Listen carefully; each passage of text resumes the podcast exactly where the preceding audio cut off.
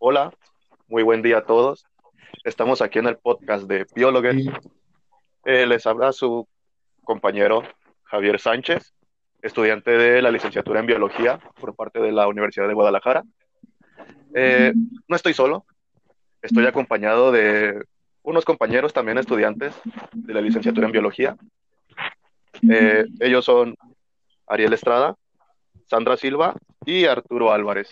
¿Cómo están, chicos? Bien, muy bien, gracias. Muy bien, gracias, Javier, por invitarnos. También, de manera excelente. Ok, me da gusto. Pues bien, eh, vamos a hablar sobre un tema algo controversial, pues algo nuevo, bueno, no tan nuevo, pero sí que últimamente está causando muchos, pues, muchas críticas en torno a él. Y se trata de, pues, vamos a romper el mito sobre las lechuzas, brujas y malos presagios. Para eso tengo a mis invitados, para que nos hablen un poco sobre el tema. Y pues primero, chicos, quiero que me expliquen qué es una lechuza. ¿Alguien de ustedes podría explicarlo? Las lechuzas son aves del orden estrigiformes, o por su nombre común también son llamadas rapaces nocturnas. Estas son animales muy interesantes, ¿sabes? Pueden vivir de 15 hasta 25 años Miden entre 32 y 40 centímetros de altura. Pueden pesar alrededor de 430 y 620 gramos.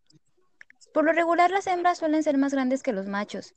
En su mayoría son sedentarios, solidarios, viven en pareja y cuando hablamos de un grupo de ellas reciben el nombre de parlamento.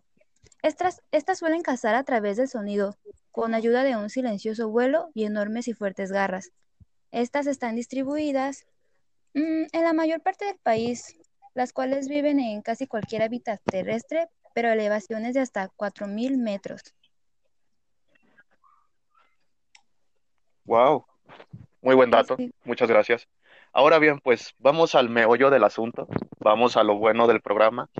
Y pues podrían explicarme, bueno, alguien de ustedes podría explicarme el por qué la gente eh, relaciona a estos animalitos con brujos y malos presagios? Pues esa parte es un tanto difícil de abarcar por completo, pero podríamos resumirlo en que la gente desde hace muchos años las asocia directamente con la noche, con la oscuridad, lo sobrenatural o lo maligno. Hay personas que creen que son incluso poseídas por demonios. Y en cuanto a algunos mitos, estos se relacionan con personajes femeninos como diosas, espíritus o brujas. Incluso en algunas culturas antiguas, como los aztecas y los mayas, estos se veían como símbolo de muerte y destrucción. Incluso el dios de la muerte de aquel entonces era representado acompañado precisamente de búhos, que también están relacionados en este tema junto a las lechuzas.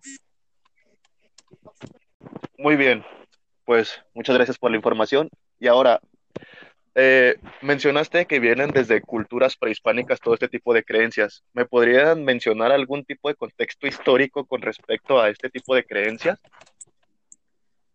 Claro que sí. Bueno, por ejemplo, en el América prehispánica eh, se les denominaba como Mometzpopinki, este, que eran considerados seres del Xibalba, que es el, el inframundo. Este, y pues se mencionaba que si bien había como una información dividida en la que si nacían en el día 1 lluvia, eran adivinos y pues no se les consideraba eh, de una manera negativa y se les iba formando en su crecimiento para este, dar buenos presagios y como por ejemplo sobre la eh, agricultura y todos estos hechos. Y en el día 1 viento los niños y niñas que nacían eh, se, decía que eran hechiceros, entonces tenían la capacidad de manipular a la gente y esto sí lo tomaban de manera negativa.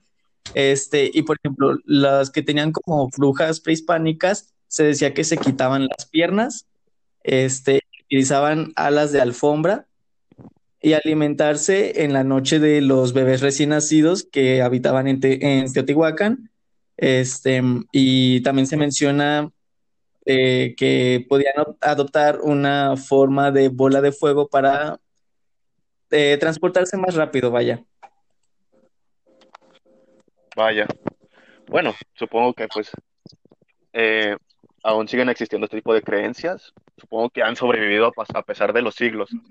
Eh, ¿podrían decirme el por qué este tipo de creencias siguen pues hasta nuestros días? Quizás sea debido a la falta de información e ignorancia que hay en torno a estas aves, así como las características que poseen estas. Como por ejemplo, el aspecto que tienen infunde temor para algunos, ya que tienen una cara similar a los humanos o brujas. Su nocturnidad, y debido a cómo son solitarias, que ya les había, como ya les había comentado anteriormente, estas buscan lugares solitarios abandonados, como cementerios, casas abandonadas, tenebrosas entre comillas. Así como el sonido que estas pueden llegar a producir puede ser un tanto terrorífico. Sí, también sumado a, a la desinformación, este tipo de creencias se van heredando de generación en generación.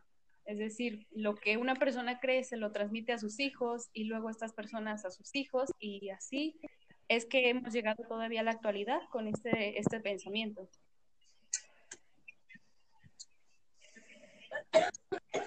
Muy bien, vaya, parece que sí, otro tipo de creencias que superan el paso del tiempo.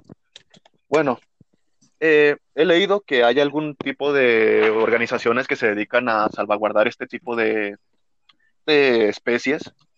¿Podrían decirme algunos datos con respecto a la actualidad de estas especies? Estas especies son atacadas por las personas con estas creencias. No se encuentran como tal en peligro de extinción, aunque hay algunas especies que bajo la norma oficial se encuentran consideradas como categoría de riesgo. Y aunque para nosotros que estamos involucrados en el, en el medio de la biología, nos interesa que haya alguna ley estatal eh, que las proteja, aún no existe. Existen únicamente instituciones que por su parte eh, se involucran, las rescatan y tratan de salvaguardarlas en lo posible. Claro, por ejemplo, un proyecto asociado hacia la protección de las aves este es el proyecto de Santa María, el cual ha reportado que tiene más de 60 casos en los que son específicamente de agresión hacia aves de rapiña nocturna. Eh, uno de los casos más sonados y más reciente fue en mayo de este año, en el que en Yucatán, este, con una lechuza de, campana, eh, pues le lanzaron agua y este, rocas y palos. Entonces, al principio la lechuza llegó con una eh, situación estable, pero al final terminó muriendo por la agresión que tuvo. Otro caso bastante similar en el que quemaron a la lechuza fue en Durango en el año 2014. También este, la tasa de natalidad en la puesta de huevos de la, de la lechuza se ha disminuido prácticamente al 50%. Antes ponían este de 3 a 5 huevos y en la actualidad solo ponen de 1 a 2 huevos por lo mismo, este, ya que las desplazan de, del hábitat por la cacería que se les está dando. Eh, y si bien es cierto que en este momento no se encuentra en peligro de extinción, eh, por lo menos a largo plazo, en, en la manera en la que seguimos, puede que sí este, no tiene mucho tiempo. Vaya, pues fuertes, eh, fuertes palabras, fuertes noticias acerca de el trato hacia estos animales.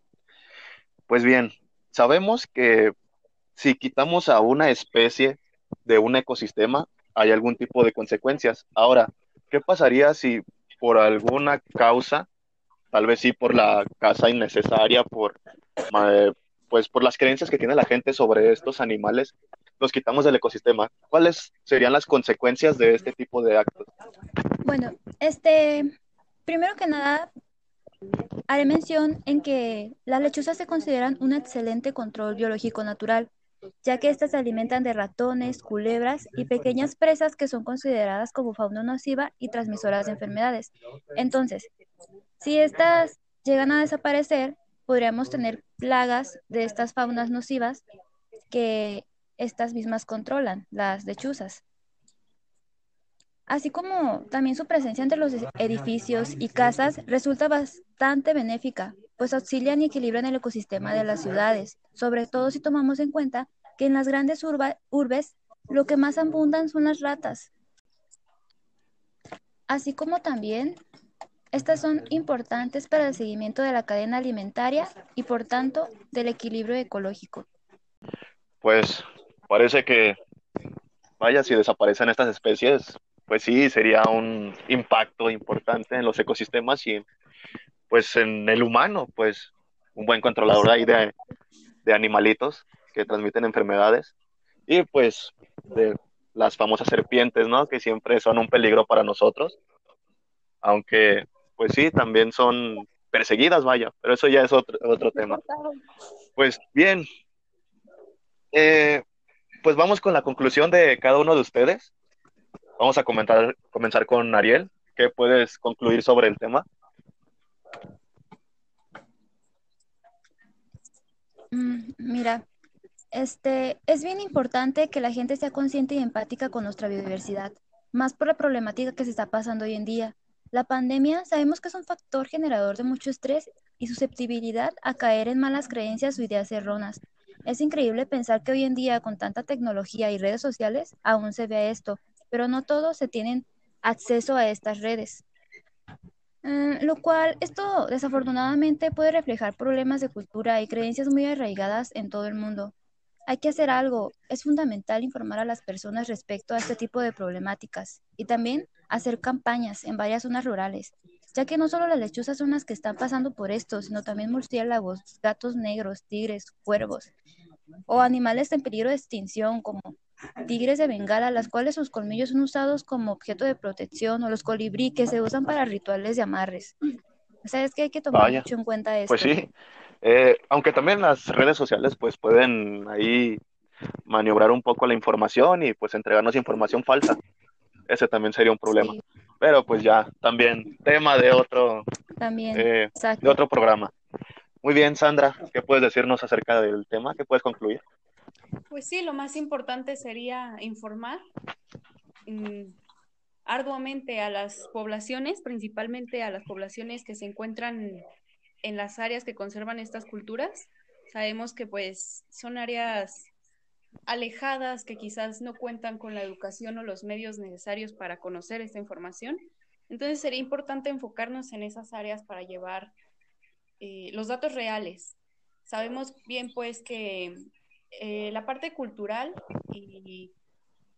es importante en las personas, pero creencias así que dañen o generen un, problema a las especies, al ecosistema, no debería seguirse viendo en, en estos tiempos.